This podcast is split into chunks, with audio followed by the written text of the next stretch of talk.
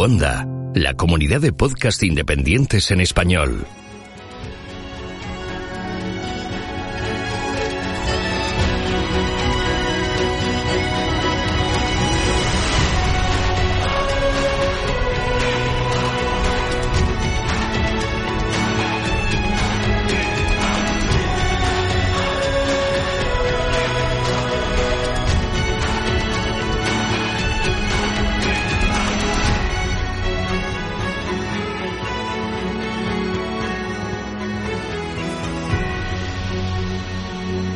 Bienvenido a GeoCastaway.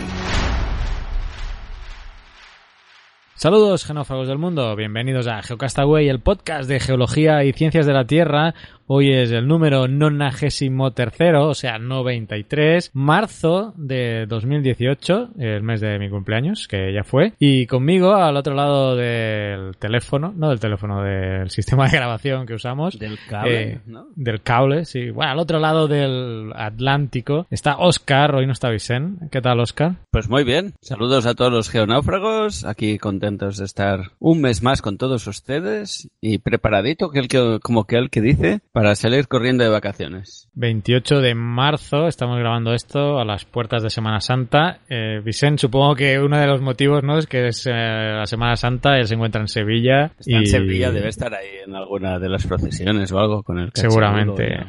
Con alguna vela por ahí caminando aparte de sus responsabilidades familiares que ya venían complicando el tema recientemente, pues ya en Semana Santa ya prácticamente era imposible que pudiera estar con nosotros hoy. Y bueno, ya tú, a ti por los pelos, ¿no? Porque veo que también tienes listo salir huyendo. Sí, sí, me has pillado por los pelos. ¿Podemos preguntar a dónde vas? ¿Montaña, playa? Eh, no, me iré al pueblo, a Castellón. Ah, muy bien. Ahí hace frío todavía, ¿no? Sí, antes, eh, off the record, el Carlas, fuera de micro, ¿no? Eh, me ha comentado que estaba con el ventilador. Y yo, hoy es el primer día que me he quitado la camiseta manga larga, así que ya veis cómo está la diferencia entre un lado y el otro del Atlántico.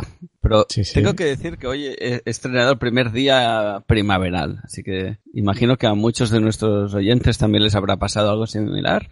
Así que bienvenida a la primavera. Bueno, principios de marzo. De hecho, este mes aquí en El Salvador es el más caluroso del año. Así que mientras vosotros estabais tiritando de frío por estas eh, tormentas eh, que han habido, ¿no? De viento y frío polar, pues eh, yo aquí, por el contrario, estaba en el lado opuesto asándome a, más no poder. Así que para que veáis cómo el planeta tiene... El, pues... planeta tiene climas extremos. No sé si te lo comenté en su día, pero hace una semanita o algo así, aquí en Barcelona cayó una de las nevadas más fuertes que se recuerdan tan tarde en las puertas de la primavera, vamos. Sí, bueno, mis padres me enviaron una foto de Tarrasa, nevado. No, no llegó a cuajar mucho tiempo, pero sí, sí. Eh, no es habitual que en Tarrasa o en Barcelona nieven y, lo hizo este año, ¿no? Eh, y como decía, pues... Además, este año ha habido tres veces precipitación de nieve, si no lo digo mal. Tres veces, pues mira. Es como una cosa muy extraña. El cambio climático. Nos acecha.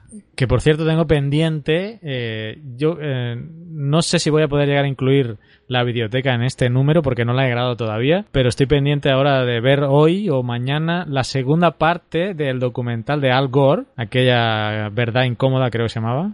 La, una, verdad incómoda. Una verdad incómoda, pues hay una segunda parte que la tengo ya a punto para ver que es del año pasado, es del 2017 y incluso creo que eh, pilla parte de la toma de posesión ya de, de Donald Trump, por lo que he visto en el tráiler, ¿eh? ¿eh? Y bueno, sale Al Gore y, menciona cómo se avanzó con los acuerdos de París, pero luego en el caso de Estados Unidos llegó Trump y deshizo eh, esa parte, ¿no? Eso se menciona en el tráiler y bueno, quiero, quiero verla porque ya que es uno de los documentales quizás sobre el cambio climático de los que se ha hablado más, de los que se ha difundido más, de los que más gente conoce y ver esta segunda parte, pues a ver ahora eh, en qué se centra, ¿no? Así que ojalá ver si puedo incluirlo dentro de este programa mensual en la, la biblioteca. Y... Te pillas una libretita y vas apuntando, si van diciendo a cuántas veces lo dicen, ¿no? Ah, mira, no había pensado. Pero bueno, sin duda, si lo mencionan, pues habrá, habrá que comentarlo.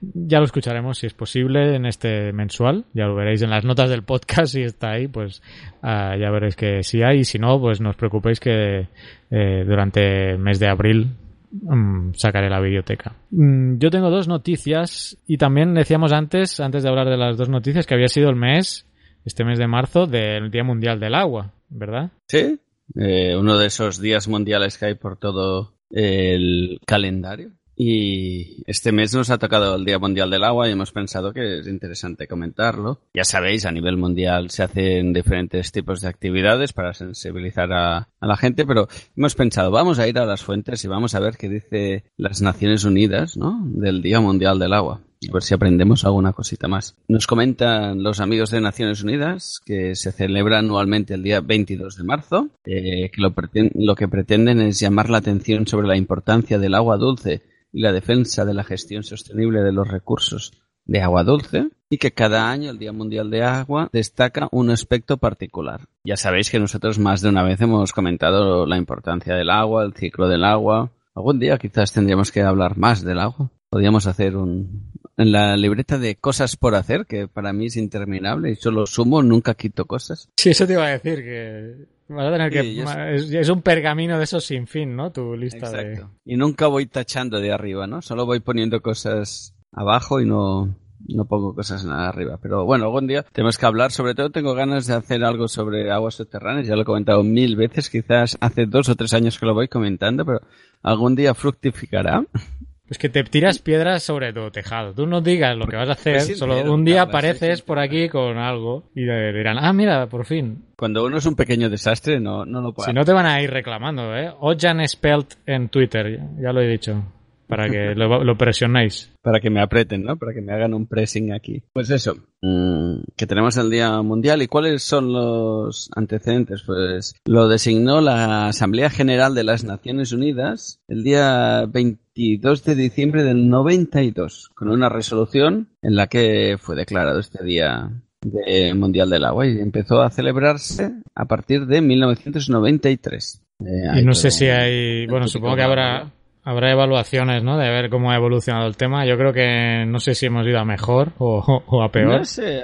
De momento estoy leyendo y aquí alguna evaluación no, no veo que haya, ¿eh? De momento. Dice que diferentes estados invirtieron esfuerzos para consagrar ese día y a partir de ahí ha ido evolucionando. Yo puedo explicar el caso sin, sin detallar eh, mucho y de manera somera la percepción, ¿no? Sin haber analizado el estado del agua en El Salvador, quiero decir, por la experiencia que tengo. Eh, en El Salvador, hace mucho, hace, eh, digamos, unos 10 años, el acceso al agua era bastante deficitario. Había muchas comunidades, eh, tú lo sabes, el tiempo que estuviste con la ONG, ¿no? Muchas comunidades que no tenían disponibilidad de acceso al agua domiciliar, por decirlo de alguna manera, tenían que, sobre todo las mujeres y las niñas, esto creo que ya lo he contado más de una vez, pues caminar varios minutos hasta casi una hora para ir a algún manantial o ir a algún, em, alguna cantarera, ¿no? Algún punto de recolección que esto ya lo consideraríamos eh, infraestructura, ¿no? Pero yo he vivido y he estado y he acompañado hasta manantiales, ¿eh? físicamente, manantiales donde de ahí llenaban agua en, en unos cumbos, que le llaman aquí en Salvador, bueno, unas galladas, en unos recipientes para llevarlos a, a sus casas, ¿no? Esa sería la etapa, digamos, más precaria, por ejemplo, eh, de ir a estos nacimientos para recoger el agua.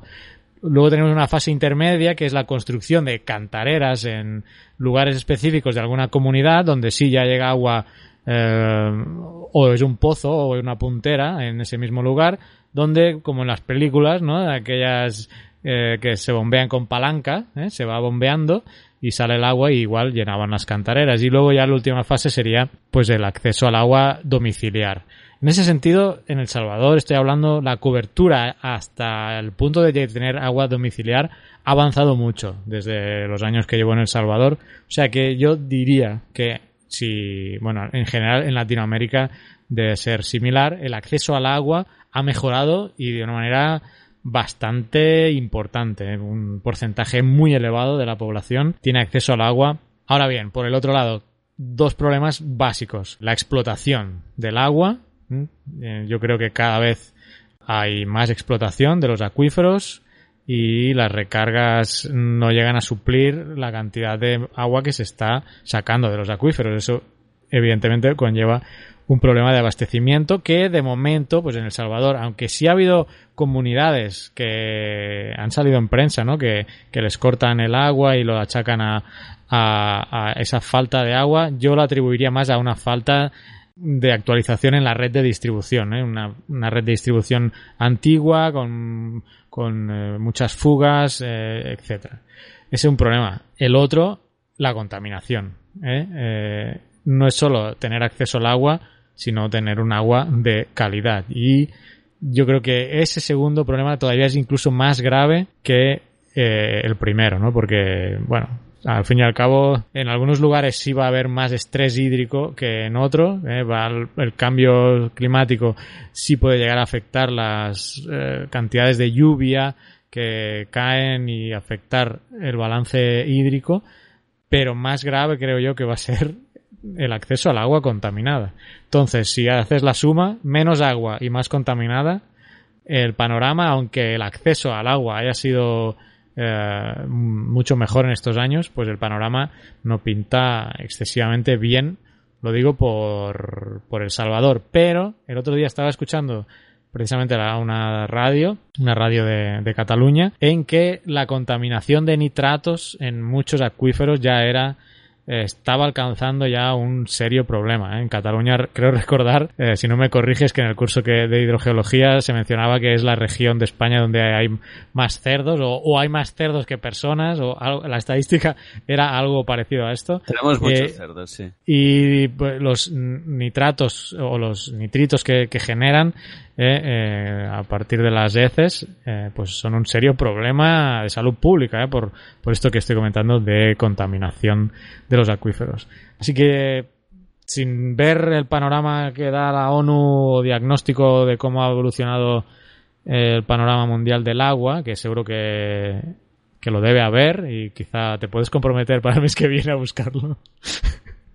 Ahora te, voy a una eh, bueno, eh, yo te he planteado un poco pues el caso de El Salvador, ¿no? Más acceso al agua, eso sí, pero menos cantidad de agua, aunque ese ahora, a día de hoy, no es el problema, sino la contaminación. ¿Qué me vas a contar? Estaba escuchándote y he pensado, está muy bien esto del Día Mundial del Agua, pero he dicho, uno de los problemas cuando das un punto de acceso al agua, que siempre he pensado, es que muchas veces no nos planteamos eh, preparar un saneamiento previo a que llegue el agua. Es decir, eh, invertimos muchos recursos en, en, traer agua a un punto, a una, esto que estabas diciendo, a una comunidad, a un poblado en el medio de África, eh, o, o, me invento, o aquí al lado de mi casa, en una nueva comunidad que se haga en, Cataluña. Tampoco tienes que ir a algún, algún país lejano. Entonces, ponemos el punto de agua, pero a veces nos olvidamos de qué va a pasar con esa agua y dónde se va a recoger y cómo la vamos a tratar. Así que casi tan o más importante que traer el punto de agua es saber cómo gestionarás esa agua, porque si no tienes problemas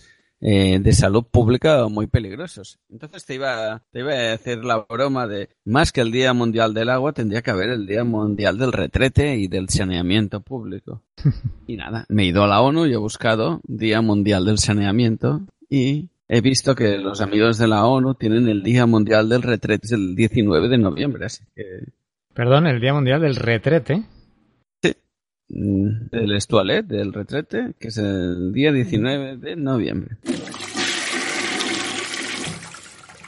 19 de noviembre. ¿Tiene, ¿Tiene alguna explicación ahí?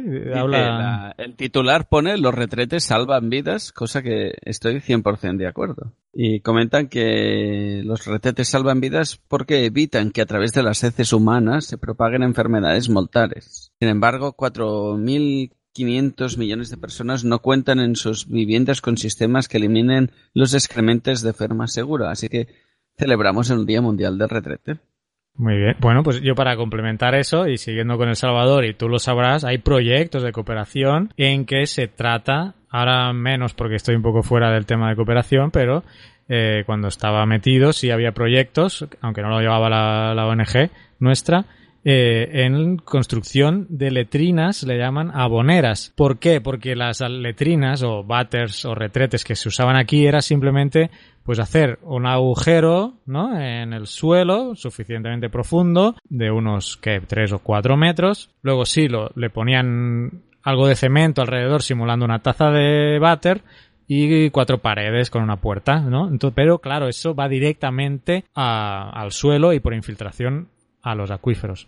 Entonces, los proyectos de cooperación construían letrinas aboneras, que consistía en letrinas situadas sobre el terreno, es decir, tenías que subir unas escaleritas y en ese en esa parte entre el suelo y el retrete había como una especie de cajón donde se recopilaban las heces, los orines iban aparte, lo cual era una odisea, era un baño de estos eh, de letrina abonera, o sea, no eran tan fáciles de usar porque la orina iba por un lado y las heces por otro y esas heces luego se le echaba cal eh, que estaba ahí mismo, al menos en las letrinas que yo había ido cuando estaba en alguna comunidad y pues eso al fin del tiempo servía de abono, por eso se llamaban letrinas aboneras. Con eso pues evitaba eh, una infiltración de esas heces al subsuelo y por consiguiente a los acuíferos, o sea que sí realmente pues era es uno de los elementos considerados en proyectos de cooperación para para minimizar, minimizar el impacto en el, en el medio ambiente y también mejorar pues la calidad de vida de, de las personas. Pues bien.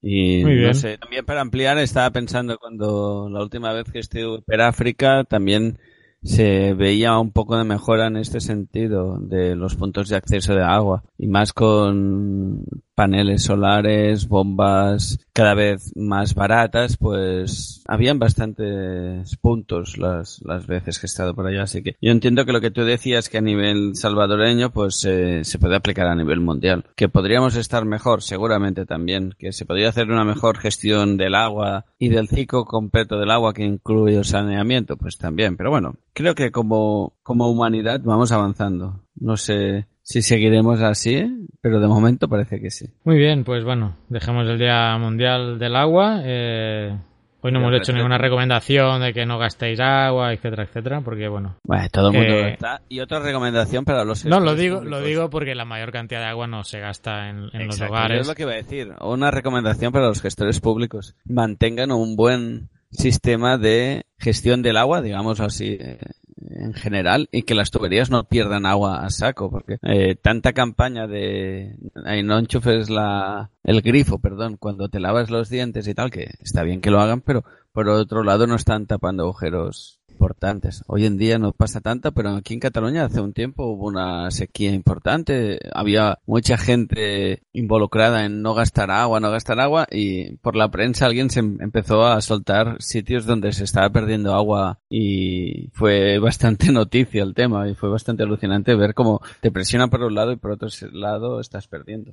Y ya no te cuento las pérdidas en alcantarillado, que son brutales. Sí, y no solo de agua directa, sino indirecta, como pues eh, la que se usa para ganado, la que se usa para riego, la que se usa para construcción y manufactura, cuánta cantidad de agua eh, industrial se usa para fabricar cualquier eh, cosa, ¿no? Un- unos tejanos, ¿no? Unos pantalones, ahí se ocupa una cantidad de agua bastante importante. No tengo una tabla ahora para poder consultarlo, pero sé que son cantidades ingentes de agua para fabricar cosas, ¿eh? O sea, no es consumo directo que nos- nosotros hagamos, eh, duchándonos, lavando los platos, lavándonos los dientes, sino de forma también indirecta, pues para un trozo de carne que te comes, ha necesitado un consumo de agua también.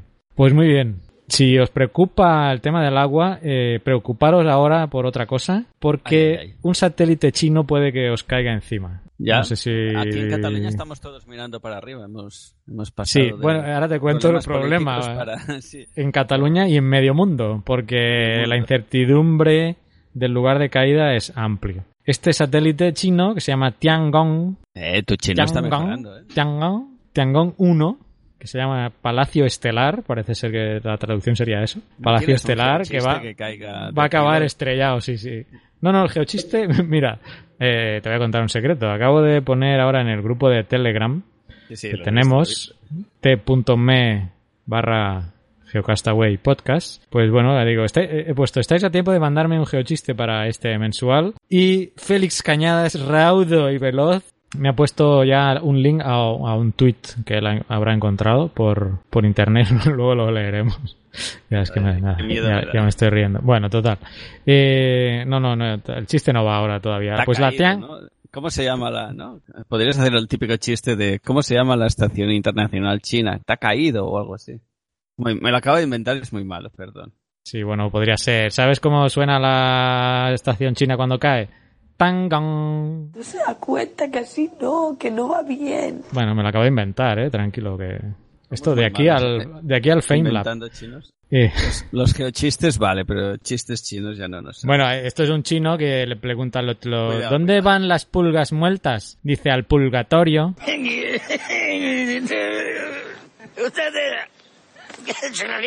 Al rincón, Carlos, al rincón. Bueno, es que me has provocado tú, o sea, has empezado tú con lo de los chistes. Yo estoy explicando aquí la Tiangong 1, que está es un tema serio este, ¿eh? nos podemos, puede caerle encima a alguien una, un satélite chino, ¿eh? y tú sacándome aquí los chistes. Mira, esto caerá probablemente de aquí un par de días, no se sabe el día exacto, ni se sabe el lugar exacto. ¿eh? Va un rango, el lugar que puede caer para que veas la incertidumbre que hay todavía y que no se sabrá hasta unas 24 horas antes, es desde la... pillas la mitad de España, pues desde, la, desde Madrid hasta Ciudad del Cabo, todo ese rango puede caer la Tiangong, ¿vale? Un espacio así pequeñito. Yo me juego lo que quieras a que cae en el agua. Bueno, es lo probable. Lo más seguro es que se vaya desintegrando también. Esta Tiangong mide igual que un autobús y de hecho será el objeto más grande en una década, eh, un objeto construido por, el ser humano, ¿eh? que va a reentrar en la atmósfera. O sea, hace en un periodo de los últimos 10 años nada tan grande como la Tiangong ha hecho una reentrada en la atmósfera, hecho por el hombre. Eh, esta Tiangong era un laboratorio con misiones tripuladas. Me ha venido el chiste. Tiangong problema. Tiangong, ah, sí, sí, sí. A un ciudadano del cabo. Tiangong problema. Está bien, está bien, está bien, está bien, muy bien, muy bien, muy bien. Me ha gustado, me ha gustado. Eso ya, ya, vas, ya vas llegando a mi, a mi nivel. Pues este era un laboratorio que tenía misiones tripuladas. La última fue en el 2013, la misión tripulada. Desde la, esa fecha de 2013 no habían vuelto misiones tripuladas. Hasta que el 2016 tenemos un lapso ahí de tres años que parece un poco sospechoso, ¿no? Entonces China anuncia que había dejado de recibir datos de telemetría de, de la estación. Lo que a mí me sugiere que ya sabían de antes del 2016 que algo iba mal, porque si en tres años no tienes misiones tripuladas, cuando eso se supone que tenía que ser un laboratorio y la sonda la mandaste creo que era el 2011 y tuviste dos misiones en dos años, bueno, esto ya son conjeturas mías. La cuestión, en el 2016 se dejan de recibir la telemetría y ya se anuncia pues que, que ya no tienen control sobre sobre el satélite y que como está en la órbita baja de la Tierra eh, pues va a empezar a descender y caerá sobre, sobre la Tierra, desintegrándose en su mayor parte, pero pueden caer fragmentos eh, en la Tierra. El hecho de la incertidumbre que estamos comentando y lo que por lo que he estado leyendo es debido precisamente a que se encuentra en esta órbita baja y ya es ya se encuentra eh, por un lado la atracción de la Tierra y por otro la fricción de la atmósfera. Y he encontrado un símil muy interesante por internet que es como cuando tú vas en coche a bastante velocidad y sacas la mano por la ventana y empiezas a hacer aquello como la ola, ¿no? sí, el anuncio me gusta te gusta conducir, ¿no? Vale, pues entonces, pero lo que me quiero lo que quiero decir es que eh, la fricción hace que tu mano no la acabes de controlar tú al 100%, ¿no? El viento te mueve la mano y, la, hace, le hace tener turbulencias, ¿vale? Pues un poco es lo que, le, lo que esta Tiangong le está pasando y por eso es difícil de predecir dónde va a caer hasta que, bueno, sea las últimas horas ya de, de la, de la reentrada. Yo, me he perdido. ¿Qué hay? ¿Un chino en la estación internacional, hay en la estación china con la mano fuera? ¿Siento la ola o cómo va? No, no, lo que me refiero es que la fricción de la atmósfera y la atracción de la Tierra, y como tiene los paneles también, los paneles solares, pues eso hace que tenga turbulencias la nave, nada más que eso. Oh, ya lo estoy viendo. Caerá en España y Rajoy le va a cobrar el impuesto al sol a la, a la, a la estación internacional esta.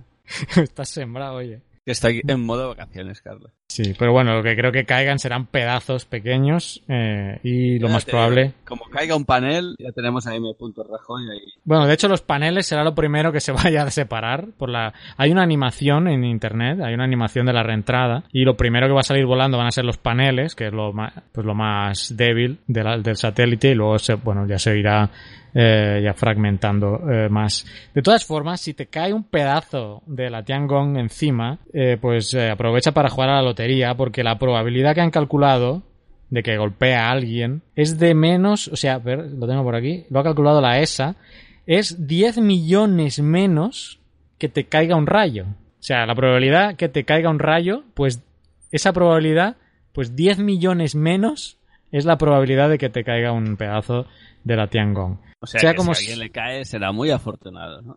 Mm, sí, pues tendrá una mala suerte de la hostia. Hay páginas por internet que están siguiendo el trayecto de la Tiangong. Está la NASA con sus millonarios sistemas de seguimiento. No es fácil seguir un objeto de estos. Y también he leído que hay aficionados que se han construido sistemas que, así como los de la NASA valen millones, ellos con un, un sistema de láseres y no sé el detalle, por 1.500 dólares han construido un sistema de seguimiento de este trasto. Obviamente no tiene, quizá no tiene la precisión, ¿no? tiene la precisión ni, ni la cantidad de datos que recoge el otro sistema, pero bueno, eh, 1.500 dólares pues eh, está bien. Así que atentos eh, estos dos días. Eh. Hoy es 28 que estamos grabando esto. A lo mejor sale el programa y, mañana y como, como hay una incertidumbre en, el tiempo también, pues puede ser que salga este por podcast y ya, y ya, ya ha caído.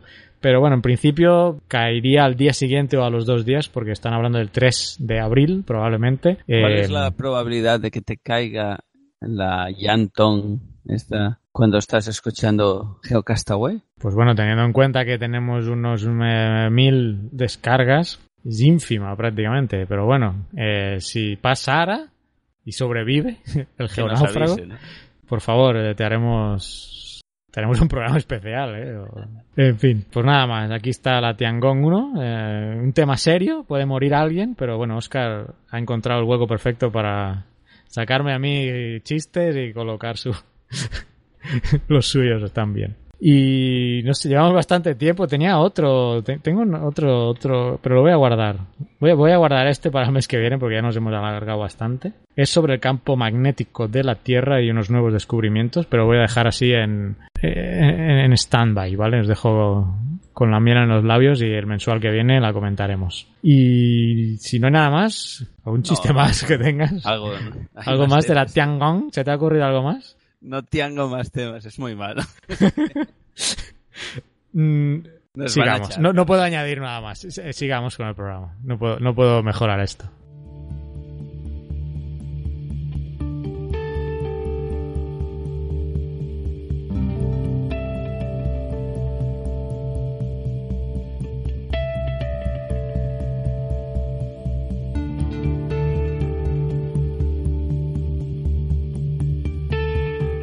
Estás escuchando Geocastaway, el podcast de geología y ciencias de la Tierra.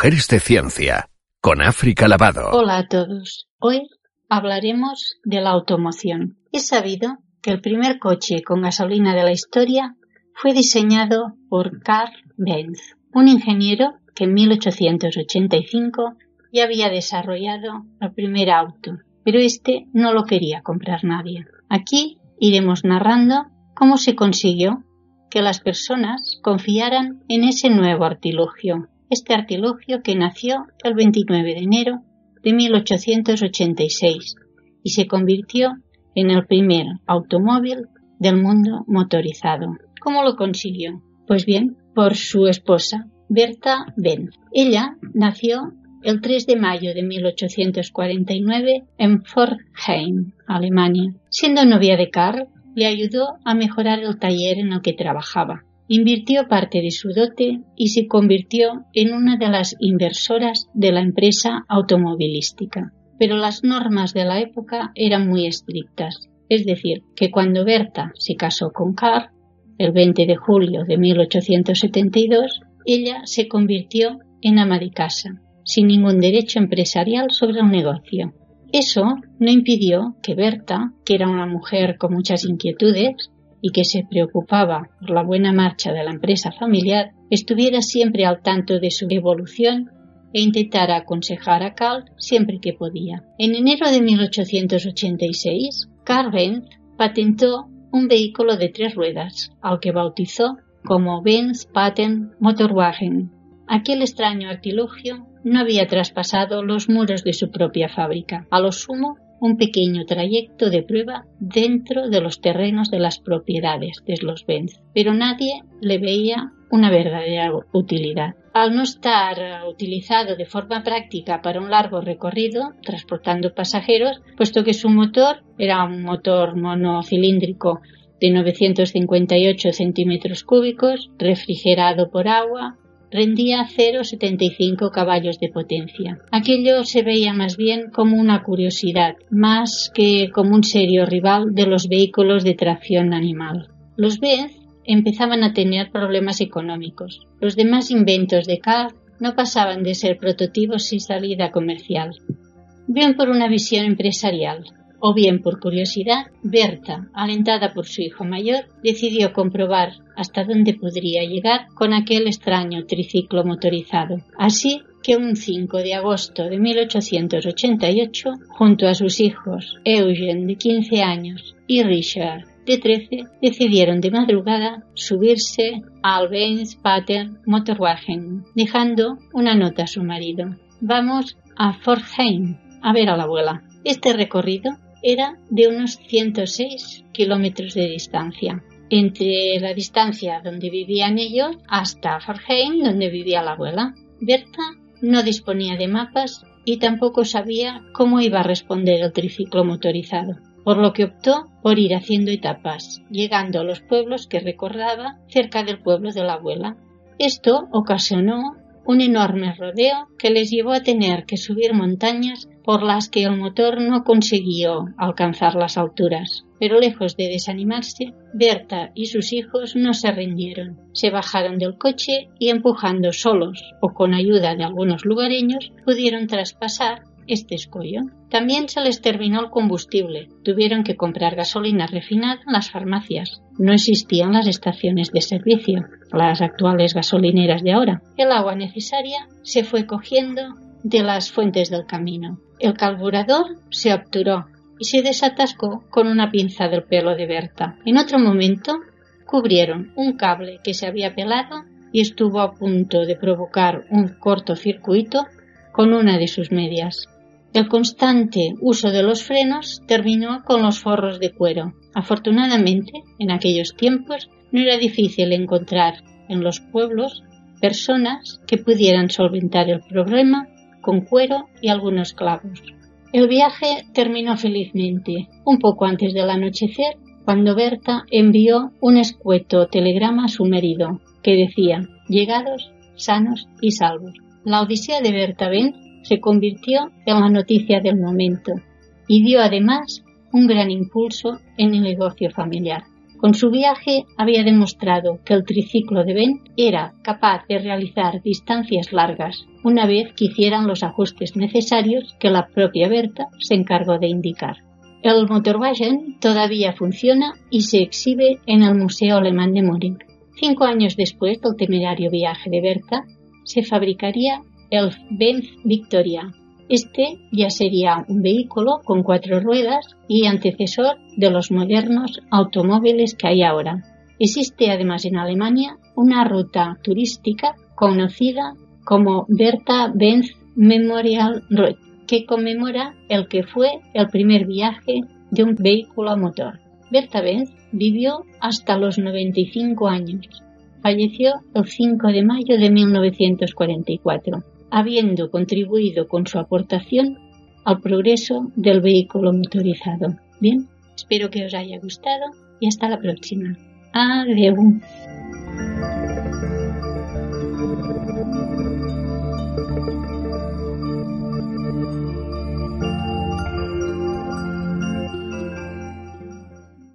Exploración espacial con Naum Chazarra. Hola a todos. El Curiosity ha avanzado este mes aproximadamente unos 220 metros sobre la superficie de Marte y ha cumplido los 2.000 días de misión desde su aterrizaje en agosto de 2012.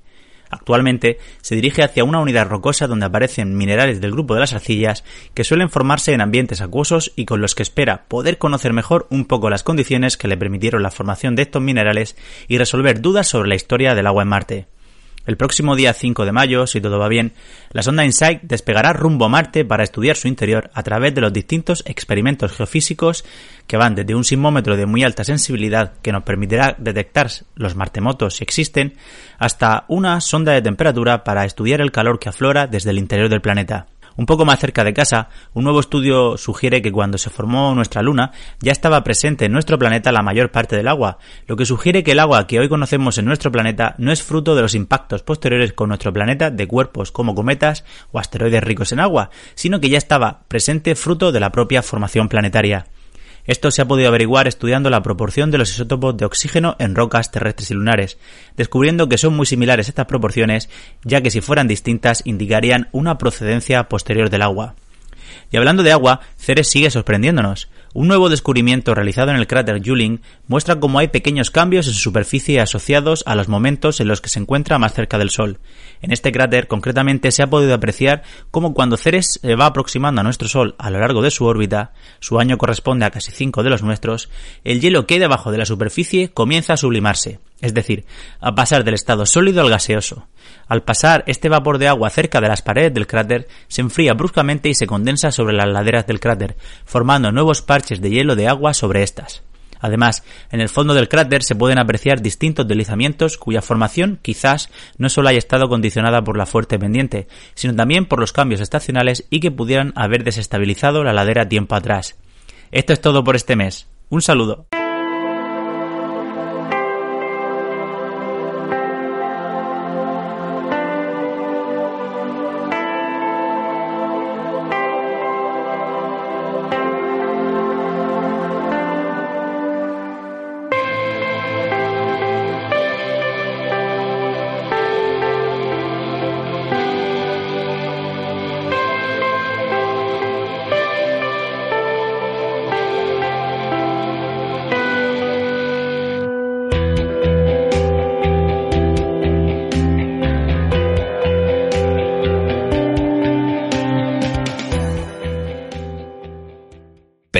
Y Geoquímica, con Pedro Castiñeiras. En nuestro pasado, basado en el mito, la incertidumbre y el miedo a lo desconocido atenazaban nuestro cerebro reptiliano, y a pesar de que el efecto Flynn nos esté haciendo cada vez más inteligentes, todavía hoy en pleno siglo X y XXI siguen condicionando el comportamiento humano, de manera que siempre habrá gente que se aproveche de estas nuestras discapacidades para su propio beneficio. Fijaos lo que me pasó el otro día en una farmacia. Quería yo una pomada para algo de la piel y el, llamémosle presunto farmacéutico, porque por lo que hizo podría haber sido un señor cualquiera de la calle, me presentó tres diferentes, la cara, la barata y la de en medio. Estas dos últimas eran genéricas y venían con su nombre de principio activo bien clarito, pero la primera no ponía nada. Mientras el presunto me hablaba de las virtudes de esa pomada, el uso de frases del estilo a mí me funciona y alguna que otra contradicción me hicieron sospechar, y como por mucho que miraba la caja no encontraba principio activo alguno, le pregunté a ese señor de la calle con bata Oye, ¿y esto qué lleva? ¿Y no va el fulano del tres cuartos blanco y me suelta es una fórmula secreta? Pues yo os voy a contar otro secreto uno que ha conseguido mantenerse oculto casi 3.000 años. Sí, ya sé que en términos geológicos eso no es nada, pero recordad que hay gente por ahí fuera que se cree que la Tierra se formó hace 2018 años. Esos mismos que según el tal Flynn son más inteligentes que sus antepasados. Pero antes de continuar, os quiero hablar de la leyenda de Alejandra, también conocida como Casandra, hija de Príamo y Écuba, reyes de Troya. Casandra era sacerdotisa de Apolo, quien le concedió el don de la profecía a cambio de un revolcón. Al final ella se negó y Apolo la maldijo haciendo que nadie creyese sus vaticinios. Su historia ha sido contada por Licofrón en uno de los libros más enigmáticos y complicados de leer que existen. Uno estaría tentado a pensar que esas cosas adivinatorias son parte de ese ignorante pasado menos inteligente, aunque solo hace falta poner ciertas cadenas de televisión de madrugada. El caso es que en ese pasado mitológico, irracional y más ignorante que todos nuestros centennials juntos, no había televisión y como los profetas no podían llegar a todo el mundo, todo el mundo o los que podían permitírselo iban a verlos a ciertos lugares llamados oráculos. El más conocido de ellos era el oráculo de Delfos, situado al pie del monte Parnaso, al norte del Golfo de Corintio, alrededor del cual también aparecen algunas fuentes. Según la leyenda, el de Delfos era un santuario dedicado a la diosa Gea y vigilado por su hijo Pitón, en el que unas sacerdotisas, también llamadas pitias o pitonisas, realizaban sus profecías. No está claro cuánto hay de leyenda o de verdad, pero se supone que la pitonisa se introducía en una cámara subterránea de la que emanaban ciertos vapores embriagadores que favorecían el poder adivinador de la sacerdotisa. Como las excavaciones realizadas en la zona a comienzos del siglo XX no apareció ninguna grieta ni se detectó emanación alguna, esa idea fue abandonada por otro tipo de intoxicaciones como las que se pueden dar por mascar hojas de laurel o. Existe incluso una corriente de pensamiento en arqueología que sugiere que nunca hubo intoxicación, que era todo puro misticismo. Pero en el año 2001, un equipo multipluridisciplinar, compuesto por un geólogo, un oceanógrafo y un arqueólogo, publicaron un artículo en la revista Geology en el que llegan a la conclusión de que esos vapores eran el resultado de la confluencia de varios factores. El primero de ellos, la existencia en la zona de rocas carbonatadas bituminosas del Cretácico superior.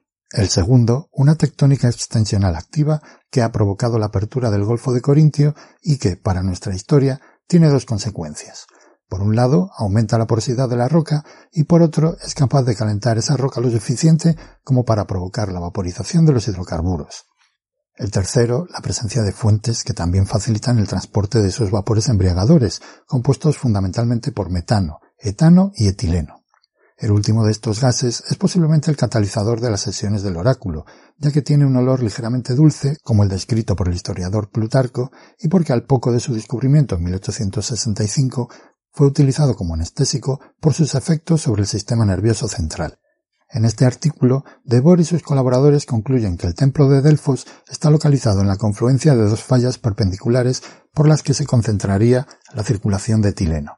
De esta manera, las alucinaciones adivinatorias de las pitonisas serían producto de la particular configuración geológica de ese lugar. Así que cuando decimos que la geología es alucinante, lo decimos literalmente. Nada más por hoy. Nos seguimos escuchando el mes que viene.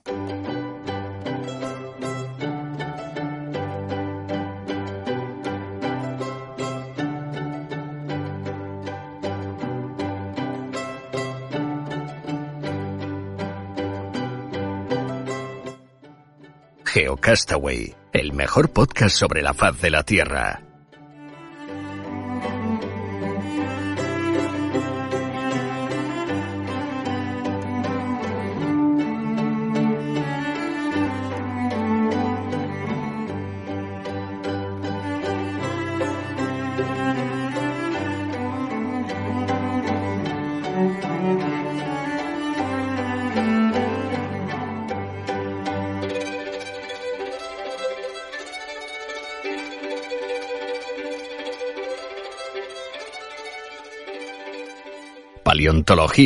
Con Fernanda Castaño. Hola amigos de GeoCastaway, soy Far Castaño. Todos conocemos bien la historia. John Hammond, un ambicioso y algo oscuro entrepreneur, crea el último parque temático utilizando el ADN de dinosaurios extraído de las células sanguíneas de mosquitos atrapados en ámbar. La idea, sin embargo, no era tan novedosa como el, el propio Michael Crichton revela en los agradecimientos de su famosa novela.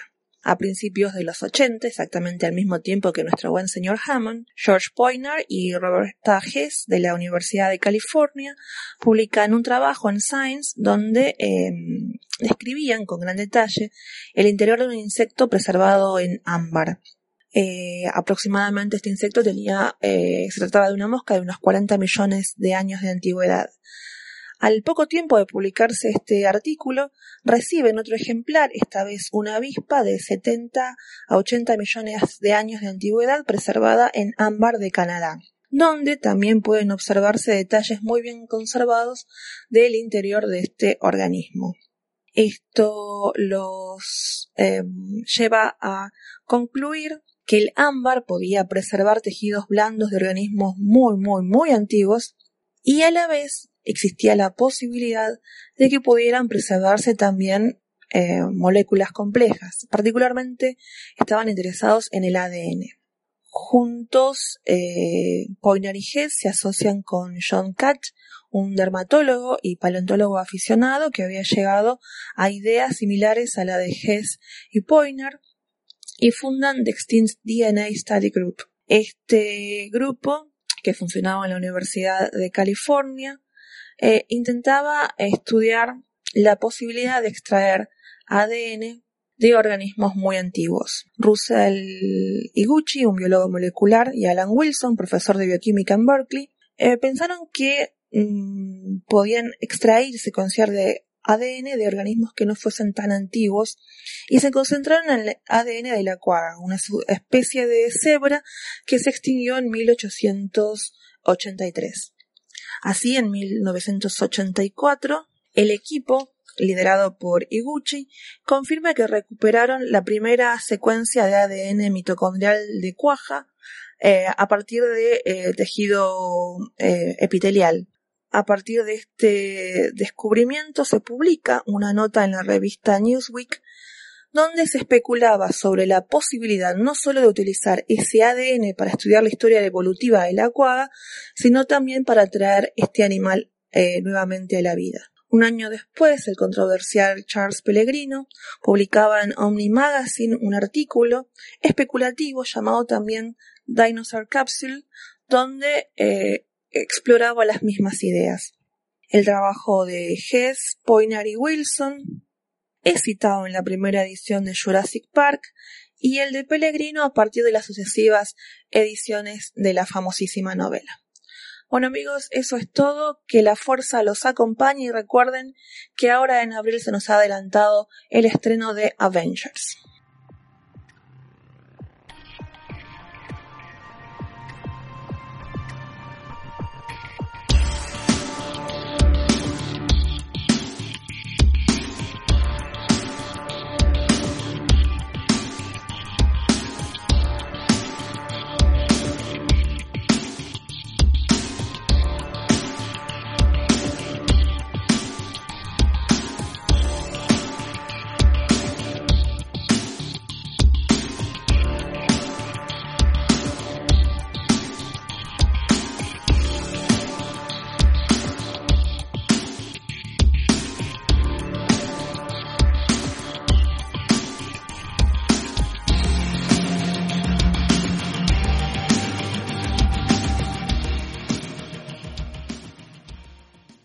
Bien, eh, quizá notéis un cambio en eh, la calidad del audio. Esto es la videoteca Geocastaway y estoy haciendo un experimento. Estoy grabando justo después de de ver uno de los documentales. De hecho, voy a voy a grabar después de ver los documentales de este del que os, estoy hablando hacía tiempo ya que quería hablar de él, es The Voyage, The Voyage of Time, un documental de un director de cine, de hecho, eh, que no sé si ha hecho mucho, muchos documentales, ahora voy a ver en la eh, biografía, filmografía de él, pero eh, estoy hablando de Terrence Malick, un, un director que me desconcierta, me desconcierta mucho. La primera película que vi eh, de él fue La Delgada Línea Roja, si os acordáis es una película bélica y me encantó. Es una, de hecho, eh, puede ser que esté en una de mis eh, cinco películas bélicas favoritas o top 3 incluso porque por esa época recuerdo que estaba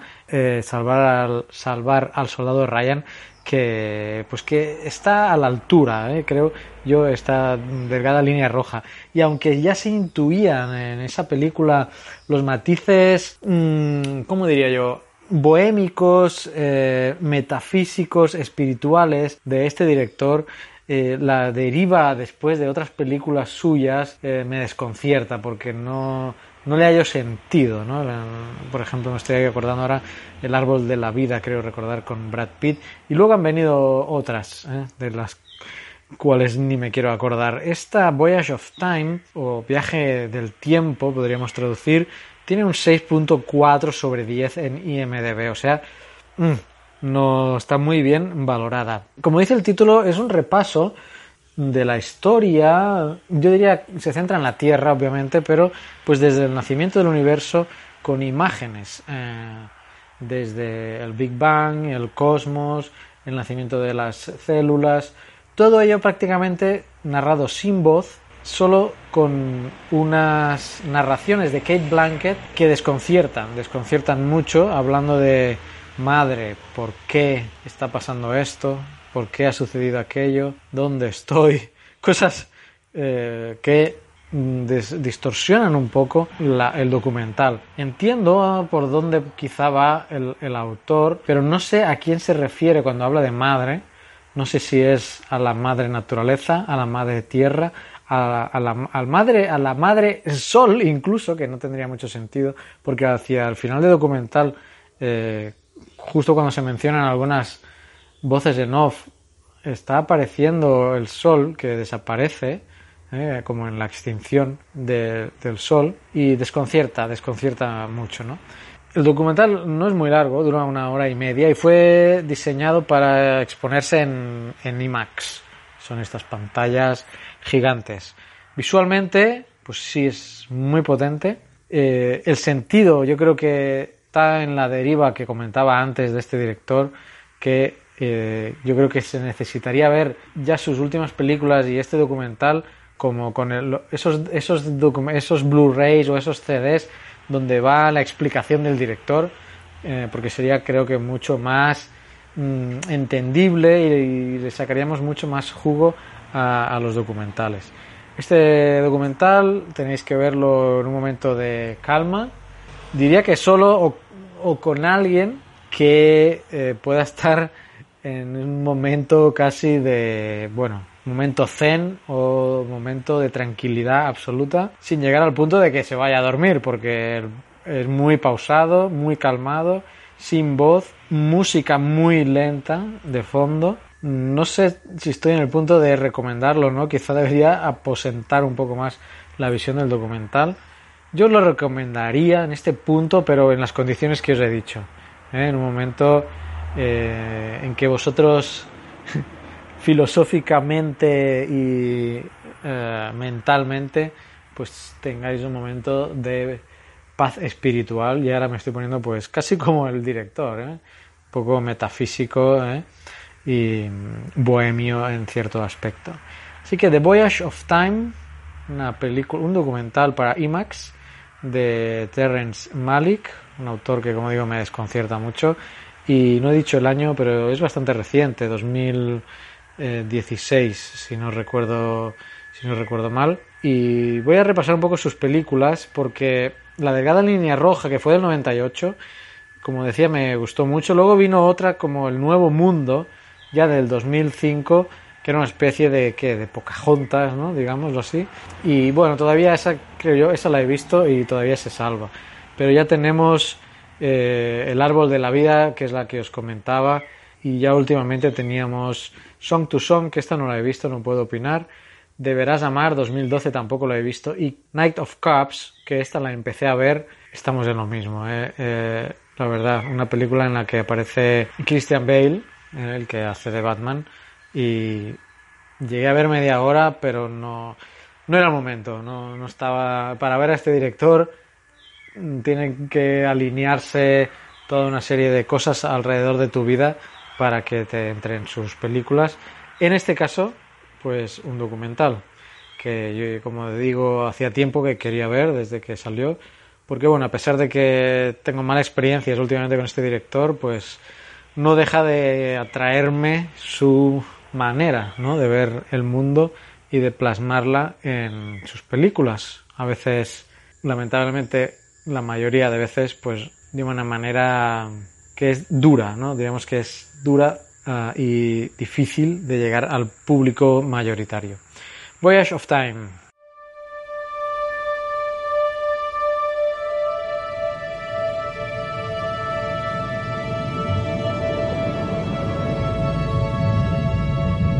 The past. The present. The future. Experience the unfolding of time.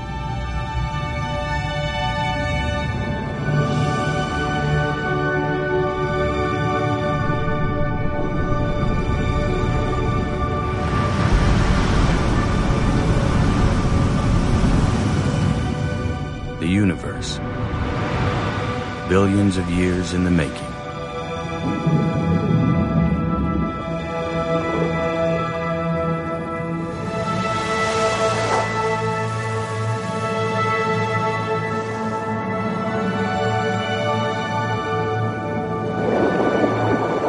Our journey.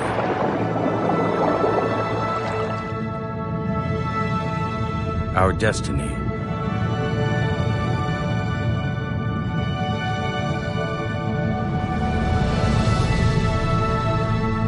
Voyage of Time. The IMAX Experience.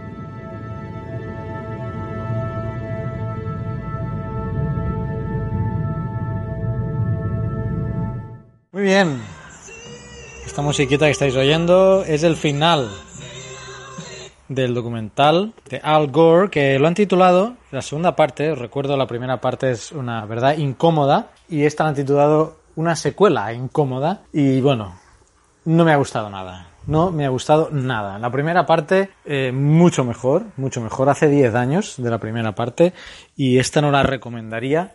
A ver que me estiro una hamaca. Esto es para que veáis que estoy en vivo y en directo con el teléfono grabando.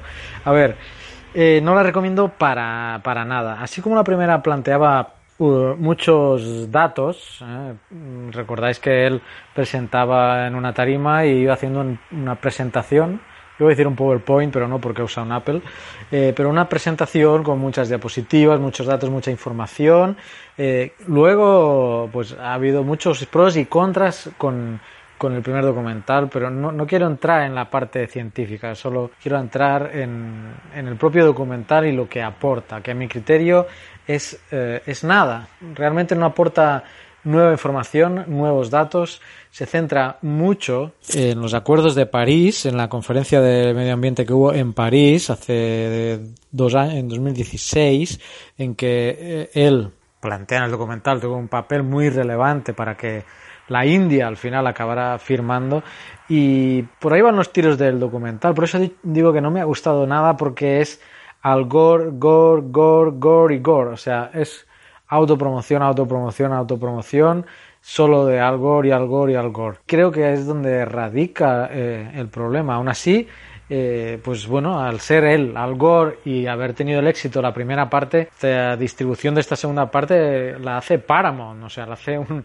una gran industria de- del cine, así que bueno, supongo que va a llegar a muchos em, a muchos canales de, de emisión, pero ya os digo, bueno, yo sería obviable totalmente mm, su visión. Además he estado viendo que pues este hombre cobra 100 mil dólares, o más o menos, por sus conferencias, ¿no? Eh, Aunque es cierto que parte de los beneficios los dona a entidades que luchan contra el cambio climático, pero él se ha construido ya una marca, eh, es una empresa y pues tiene mucha gente alrededor que le ayuda ya a, a, mm, bueno, trabajar en este aspecto eh, medioambiental y por lo que sin conocer a detalle la vida de este hombre, pero por lo que entiendo, eh, vive exclusivamente de dar conferencias. ¿eh? Pero bueno, el documental en sí, regresando al punto, no aporta nada. O sea, no aporta nada, no habla de nuevas tecnologías, solo se- centra en la solar y solo en Solar City, que es una empresa estadounidense.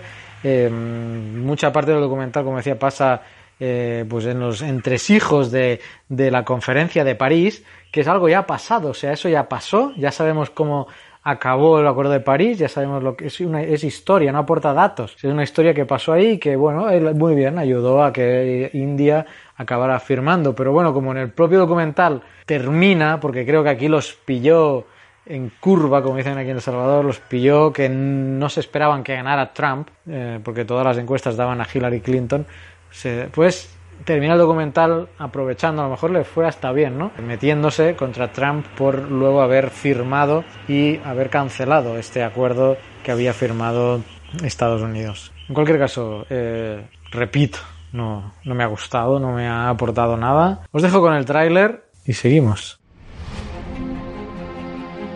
It's supposed to be 70 degrees today. It's freezing here. Speaking of global warming, where is we need some global warming? It's freezing. The most criticized scene in the movie An Inconvenient Truth was showing that the combination of sea level rise and storm surge would flood the 9-11 memorial site. And people said, what a terrible exaggeration. Hurricane Sandy slammed into New York City last night, flooding the World Trade Center site. Storms get stronger and more destructive. Watch the water splash off the city. This is global warming. I felt so scared. Sorry. Despair can be paralyzing, but this to me is the most exciting new development. We're seeing a tremendous amount of positive change. The basis is there, but it's still not enough. It's crunch time at the climate change conference in Paris. Still some really tough negotiations going on. What would it take to shift to renewables? I'm talking about breaking the impasse. Virtually every nation in the entire world agreed to get to zero greenhouse emissions. It is unprecedented. It's time to put America first. That includes a promise to cancel billions in climate change spending. Our plan will end the EPA. The next generation would be justified in looking back at us and asking, What were you thinking? Couldn't you hear what the scientists were saying? Couldn't you hear what Mother Nature was screaming at you? This movement is in the tradition of every great movement that has advanced humankind. We're not going to recognize it. We don't want to discuss it. It is right to save humanity. It is wrong to pollute this earth. It is right to give hope to the future generation.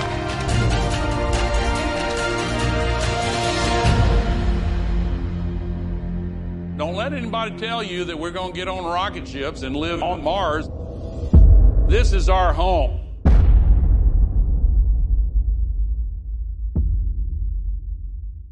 Muy bien, y pasamos al tercer documental que acabo de ver a recomendación de Elvis Costello, que nos mandaba un mensaje a Geocastaway en Facebook y nos decía, chicos, ¿alguna vez han hablado sobre la comisión que se dedicó a fijar las fronteras oceánicas?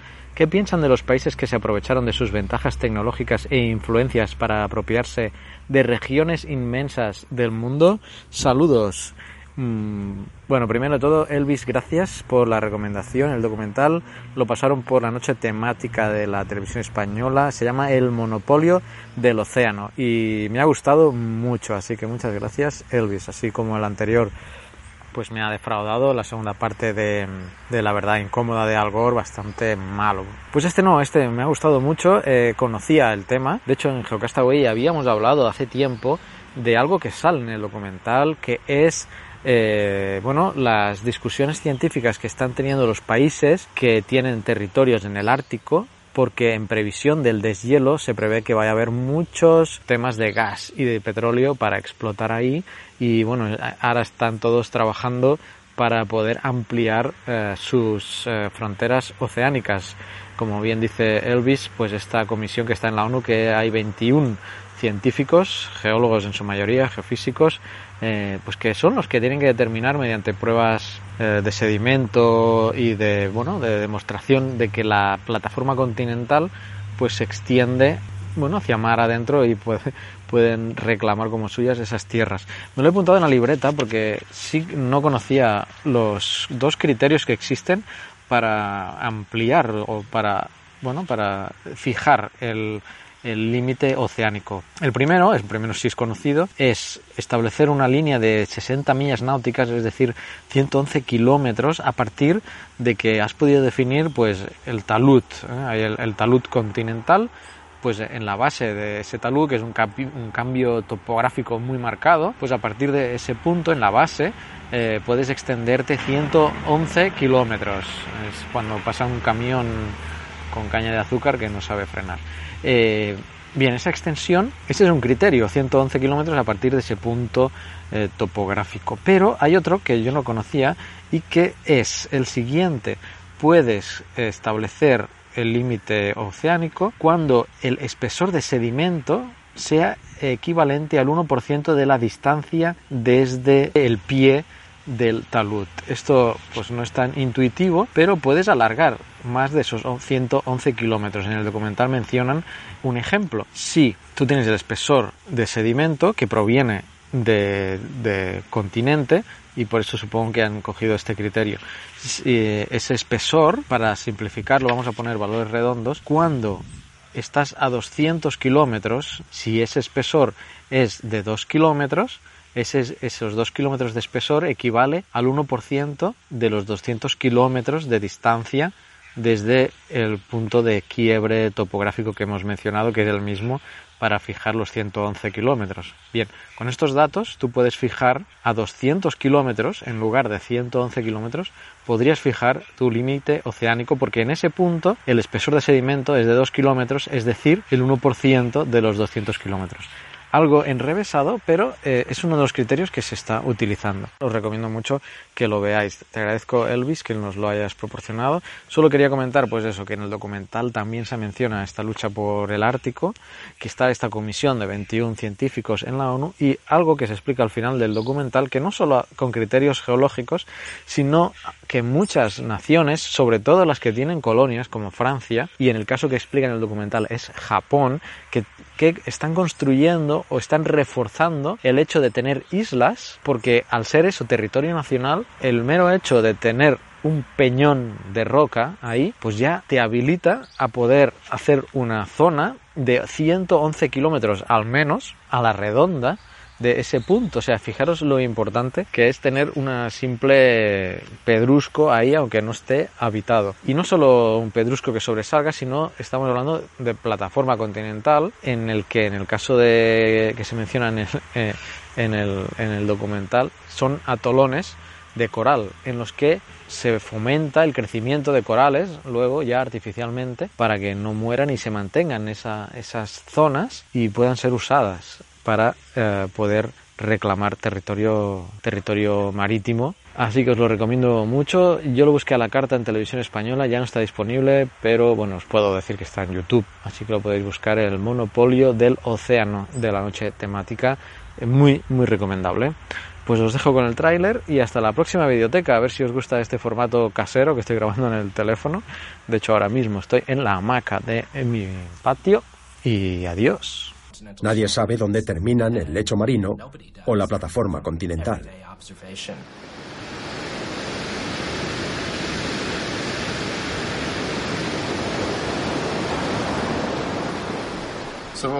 Veamos cómo funciona de verdad el artículo 76 de la Conversión sobre el Derecho del Mar.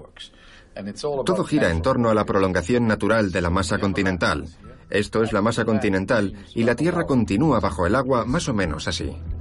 Todo se decide por el punto de máximo cambio de gradiente al pie del talud continental. Se considera que este es el que marca los límites exteriores de la plataforma. Un Estado puede entonces escoger entre dos fórmulas. Ampliar sus fronteras 60 millas náuticas, es decir, 111 kilómetros desde aquí al interior del mar, o usar la regla del espesor de sedimento, a veces más ventajosa. Dado que los sedimentos se originan en tierra firme, el Estado tiene derechos territoriales sobre esta parte del relieve oceánico. Cuanto más gruesa la capa de sedimento, mejor. Según la regla del espesor, la plataforma continental se extiende hasta el punto en que el espesor del sedimento equivale al 1% de la distancia desde el pie del talud.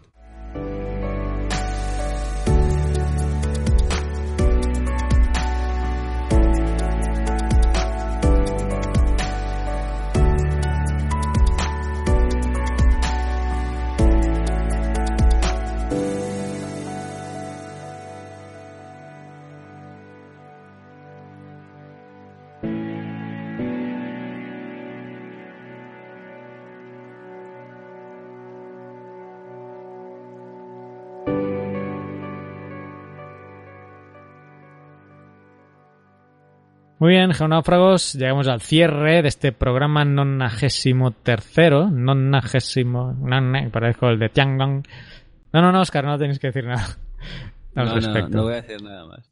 Y, a ver, eh, estamos en el cierre. Mm, este último mes no, no, hemos tenido correos, no hemos tenido mensajes, comentarios ni en Evox, ni en la página web, ¿vale? Así que, bueno, ha habido comunicación bastante, siempre la hay por, por Twitter y Telegram, pero bueno, no, esos específicamente pues no, no los traemos aquí, ¿no? Porque la gente, yo son ya he dejado de utilizar el, el correo electrónico. Carlos, ¿tú aún no lo has dejado de utilizar? ¿El correo? Pues, no. Sí.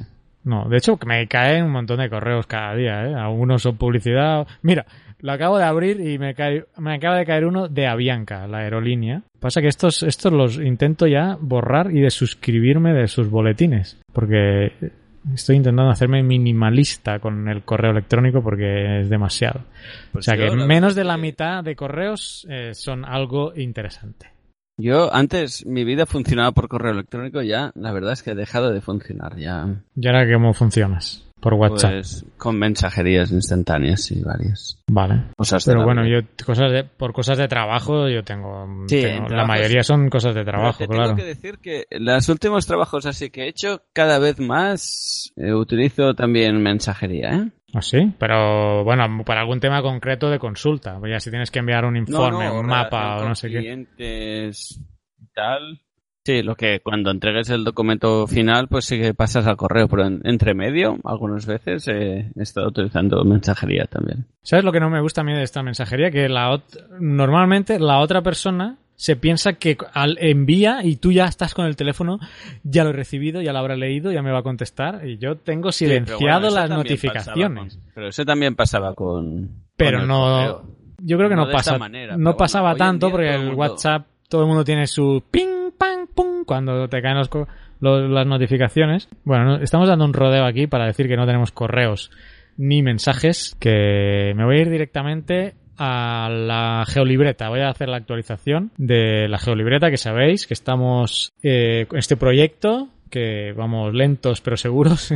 El mes pasado eh, os mencionaba las prioridades genéricas que muchos habían votado en nuestro formulario, que está todavía activo en geocastaway.com barra libreta. Desde el mes pasado hasta ahora se ha ido incrementando la cantidad de personas que han ido añadiendo su información. No se ha alterado mm, lo que comentamos el mes pasado, es decir, resumiendo, eh, cuaderno tipo A5, más o menos, tapadura, eh, cuadriculada, no sé si hay qué otro tema, cuadriculada.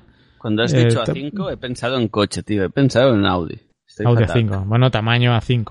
eh. He pensado, joder, qué grande, ¿no? Un A5, no sé cómo es, porque no. No, hombre, no es medio A4. La 3 es pequeñito, ¿no? El Audi No, A3. la tre- no, al revés. El- no, sí, cada, cada, a medida que baja el número es más grande, sí. O sea, el A4 es más grande que el A5, creo que no, es la el mitad. A5 es más grande que el, el Audi. el A5... eh, ah, me estás hablando de coches tú ahora. Hoy, hoy lo voy a liar mucho todo eso. Es que Oscar se va de vacaciones y está feliz de la vida. Estoy feliz de la vida. Bueno, total, yo creo que eran esas cosas. Ahora no, ya no, no me he dejado nada. El tamaño, la carátula y pues eso, hojas eh, cuadriculadas. Y os dejé para este mes que... Pero como- yo desde aquí voy a manipular la, la votación. Vas a manipular, venga, manipula. La, la hoja cuadriculada está bien, pero pero una hoja en blanco para dibujar va muy bien, ¿eh? Que una hoja cuadriculada cuando quieres dibujar molesta un poquito, ¿no? Mm, bueno, Yo pero esto se basa en una votación. Ya, ya, por eso estoy intentando manipular la votación, Carlos. Luego Porque hay no una yo comisión. que que Bueno, ir. yo creo que estas cuatro características. Ah, y la otra era el nombre de la libreta, que ya ha quedado prácticamente definido que va a ser geolibreta. Ya comenté algunos de los nombres que había comentado mucha gente y, y, pues parece ser que la mayoría pues eh, le gustó el nombre de geolibreta. Tamaño mediano, hoja eh, cuadriculada, había mucho en blanco también, es cierto. Eh, por eso se planteaba incluso la viabilidad de tener mm, unas hojas pares de un tipo y las hojas impares de otro. Ay, esa opción a mí me gusta mucho. Esta opción to- podría todavía A quedar mí, abierta, personalmente, A mí me gusta mucho. pero esta, este, este pequeño detalle o gran detalle, pero en definitiva ese detalle, no, no, no, iba a decir, bueno, aparte de que sí encarece, es verdad, seguro que lo encarece. encarece, no sé en cuánto todavía, porque las cotizaciones que tengo de momento solo son de un solo diseño, que iba a decir, ese, ese detalle se va a manejar en la comisión que tenemos, ¿eh? de, pues, de decisión, aparte de, de todos los que votáis y que vamos a tener en cuenta la mayoría. Pero, por ejemplo, en el tema del contenido, que es a lo que voy ahora, que se han puesto un... Tengo aquí un Excel que de momento lleva 61 eh, elementos, 61 cosas que la gente ha propuesto que debería llevar la libreta. Entre las cuales, pues por ejemplo eso, ¿no? Que, cada... que las hojas impares fueran de un tipo y las hojas pares de otro. Pero básicamente estamos hablando de eh, materiales, materiales de consulta, cosas así o, tipo, o las cosas de la libreta como una cinta elástica, etcétera. Así que esos de, esa priorización ya la estamos haciendo en comisión y somos de momento estamos seis en la comisión y a mí me gustaría que se incluyeran ya eh, gente del, del ICOC, del Ilustre Colegio de Geólogos, de la Sociedad Geológica de España, bueno, ahí está Pedro, y, del ICME. Que del ICME tengo un contacto, lo bueno es que él se ha puesto en contacto conmigo. Eh, eh, a partir ya de un proyecto previo que ya estaba elaborando el ICME. Entonces eh, estoy pendiente de una reunión por Skype seguramente con esta persona del ICME y, y, y lo vamos a incorporar en la comisión y vamos a ver si algo de lo que ya hicieron, y esto es una muy buena noticia, porque aunque no vio la luz, ellos estuvieron trabajando ya en algo parecido a lo que estamos proponiendo nosotros. Solo que pues no encontraron financiamiento o por problema que fuera, no pudieron llevarlo a cabo.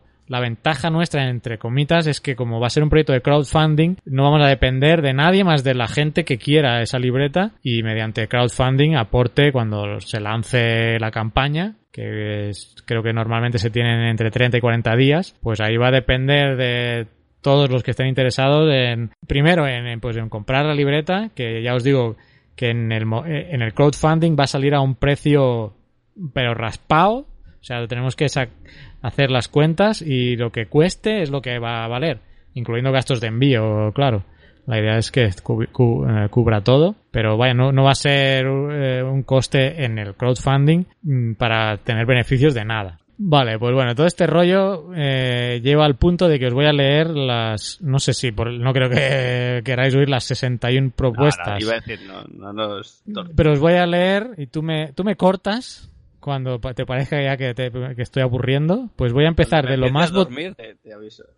de lo más votado ya en la comisión, yo voy a ir bajando, ¿vale? De lo más votado mm, hacia lo menos. ¿Qué debería contener la libreta, vale? Escala de tiempo geológico, regla y norte.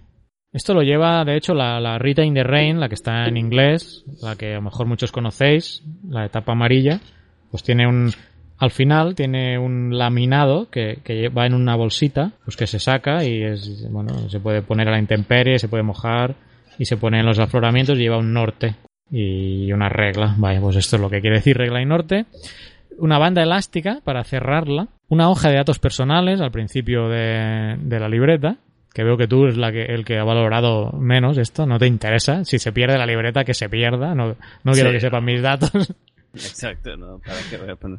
Eh, leyenda internacional de símbolos geológicos y abreviaciones, un bolsillo interno, de estos que se pliegan ¿no? Eh, por la parte interna de la contraportada, eh, que ponga el número de, de, página, una numeración, esto está bien, un marcador de hojas, la típica cintita de tela, ¿no? Eh, ¿Qué más? Encabezados en las hojas para información como fecha, hora, coordenadas, localización o lo que se nos ocurra, un índice de contenidos al principio de la libreta para ir poniendo pues qué hay en cada parte de la libreta, Luego tenemos grados de esfericidad de los clastos y porcentajes, información de los fósiles más comunes, referencias de tramas estratigráficas, escala de Mohs, y yo creo que me voy a quedar por aquí con el último, clasificación de rocas ígneas metamórficas y sedimentarias. Hasta aquí son 15. Hasta aquí son 15 elementos en que la mayoría de estos tienen al menos dos puntuaciones máximas. Si no veo mal. Eh, luego siguen otras cosas, no sé si que te quieras que te diga una sea al voleo. Papel que aguante la lluvia, esto que puede Sí, ser útil, digamos. no está tan votado. Por que lleve un lápiz y, un, y una liga para lápiz, o sea que puedas poner el lápiz con la propia libreta, también se mencionó en los formularios, etcétera. Esto todavía está abierto. Los que nos estéis escuchando y no hayáis rellenado el formulario, tenedlo eh, en cuenta, de que todavía esto no está cerrado. Eh, es probable que lo que pongáis ya esté recogido en estas en, en esta serie de 60 cosas que ya han ido poniendo en los formularios, pero si no está, eh, la- nosotros la incluiríamos y, le daríamos una prioridad a- mediante eh, las personas que estamos en esta comisión para, para votar esa propuesta, ¿vale? O sea que todavía está abierto. Cuando estemos a punto de cerrarlo, veamos ya que vamos a avanzar a la siguiente fase, que será cuando pues ya decidamos los contenidos y ya pasaremos a la siguiente fase, que va a ser eh, hacer los posibles prediseños, ¿vale? En cualquier caso, para finalizar ya con el tema de la actualización de la geolibreta, pues ya os he mencionado lo más eh, votado por la comisión, lo más priorizado en cuanto a contenido. Y ahora, pues de momento todavía estamos recibiendo cotizaciones de imprentas, ¿vale? Y yo creo que la charla que os comentaba con la persona del INME nos va a sacar de muchas eh, dudas. ¿eh? Yo tengo cotizaciones aquí en El Salvador, me gustaría tener cotizaciones en España para hacer números y ver dónde sale más eh, pues económico, Eh, no solo la libreta, sino los gastos de envío, que esto ya lo comenté el mes pasado, que, que no vale lo mismo enviar algo de España a Latinoamérica que de Latinoamérica a España son los precios son diferentes. Y nada más, esto es cuanto a la geolibreta. Si no os interesaba el proyecto, pues lamento la chapa, pero bueno, yo creo que si si eres geólogo, seguro que te interesa. Y si no, incluso te puede llegar a interesar si te gusta, mm, bueno, la naturaleza. Puede ser una libreta que, que puedas usar, ¿eh? Para, para ir a campo y tomar tus notas, etcétera. Al final va a ser una libreta de campo. Sí es cierto que los contenidos va a ser, va a ser con el enfoque geológico, pero, pero el resto de la libreta eh, puede ser usada como una libreta de campo normal. Así que ojalá cuando yo salga el proyecto para el crowdfunding, pues nos puedas ayudar o comprándola o, difundiéndola para cuantos más seamos eh, se, se llegue al objetivo de, del monto que, que salga ¿no? cuando hagamos números y podamos llegar al 100% de recaudación y poder hacer la libreta. En estas plataformas de crowdfunding tú aportas, pero si no se llega al 100% de recaudación, te devuelven el dinero. Entonces por esa parte pues se cubre pues el que aporta, pues puede estar tranquilo que, que si se llega al 100% va a tener su, su recompensa en cuanto a, a libreta, en este caso, y si no llegamos, que no es lo deseado obviamente, pues se le devuelve el dinero. En cualquier caso, eh, esperamos llegar, obviamente. Ahora mismo no puedo aventurar para cuándo estaríamos lanzando esto, eh, porque pues todavía estamos en fases muy preliminares y hacer ya el diseño de todo, eso va a llevar mm, algunos meses seguro. Ah, así que os mantendremos informados. Muy bien, pues nada, terminaríamos aquí eh, el mensual de marzo. Yo tengo, bueno, yo ya- como la intro ya lo he mencionado, pues todo el mundo sabe que Félix me ha pasado un geochiste, pero no sé si tú nos quieres sorprender. A ver, querer, querer no, pero me he visto presionado para... Por Marisa, ¿no? Marisa te ha Marisa, presionado. así que he, he buscado uno que puse yo que lo había colgado otra persona afín a los geochistes. Que se que no llama... diré su- Iba a decir, no diré su nombre porque... Hombre, pero por se respeto. Sí, lo cito, pero lo citaré mal, ¿eh? Seguro. He hecho tanta broma con su nombre que al final ya no sé cuál es el bueno. Eh, el SAR, el SAR ha, ha colgado un chiste que decía como ¿cuáles son los cuerpos especiales de los geólogos? ¿Tú lo sabes, Carlos? Sí, lo sé porque, porque vi el mensaje en Instagram. Me tienes que hacer ver que no lo sabías. No, no sé, no sé, dime. ¿cu- ¿Cuál es? Pues se llaman los, los geodas. Ah, qué bueno. No lo sabía. ¿Así he sido, he sido convincente? Ha sido convincente, te ha quedado muy bien. Yo te leo el que nos ha pasado Félix eh, por el grupo de Telegram, t.me barra Geocastaway Podcast, que enlaza a un tuit de un tal Kunis Lingus, que no sé si será amigo suyo o no, no sé si nos escucha o no, pero quizá Félix le puede pasar el link de este podcast diciendo que lo hemos mencionado. La cuestión, entra un geólogo, lo voy a adornar, ¿eh? Félix, Carlos yo voy ha decidido ponerle un poco de salsa. Yo lo voy a adornar el chiste porque luego vas a decir, pero eso no es lo que ponía exactamente. Bueno, yo lo adorno. Esto es un geólogo que va a una pizzería y obviamente, ¿qué pide? Pues una pizza. Y la señorita que la atiende dice, bueno, ¿y qué tipo de pizza? ¿Una hawaiana? ¿Le parece bien? Y el geólogo dice, ¿no tendrá una pizza stromboliana? ¿No te ha Creo gustado? que esto lo tenemos que parar, ¿eh? Nos va a Félix, a, ¿eh? a mal camino. Bueno, puesto a, a pedir. De hecho, podrían hacer la vulcaniana, pliniana. ¿Qué llevaría una pizza stromboliana? Yo le pondría un poco de picante de vez en cuando, ¿no? Picante, un chipotle. Una vez sí, una vez no, una vez sí, una vez. ¿Por qué la hawaiana lleva piña? Eh, piña. La odio, o sea. Y no basalto, ¿no? ¡Una hawaiana! Oye, ahora me estoy riendo de verdad. ¿eh? Muy bueno, tío. Ay. Oye, hoy la sección de la intro ya no he podido añadir nada más, así que voy a cerrar con esto. Hasta el mes que viene, amigos. Eh, me está comiendo terreno Oscar, esto no puede ser. Tengo que buscar algo eh, con nivel para el mes que viene, porque ahora me ha hundido este hombre. No puedo superar esto. Adiós, hasta el mes que viene. Hasta el mes que viene. Gracias por estar ahí.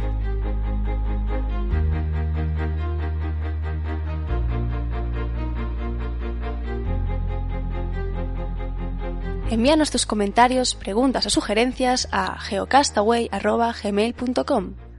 Puedes escribirnos en nuestra web geocastaway.com. Búscanos en Facebook y en Twitter.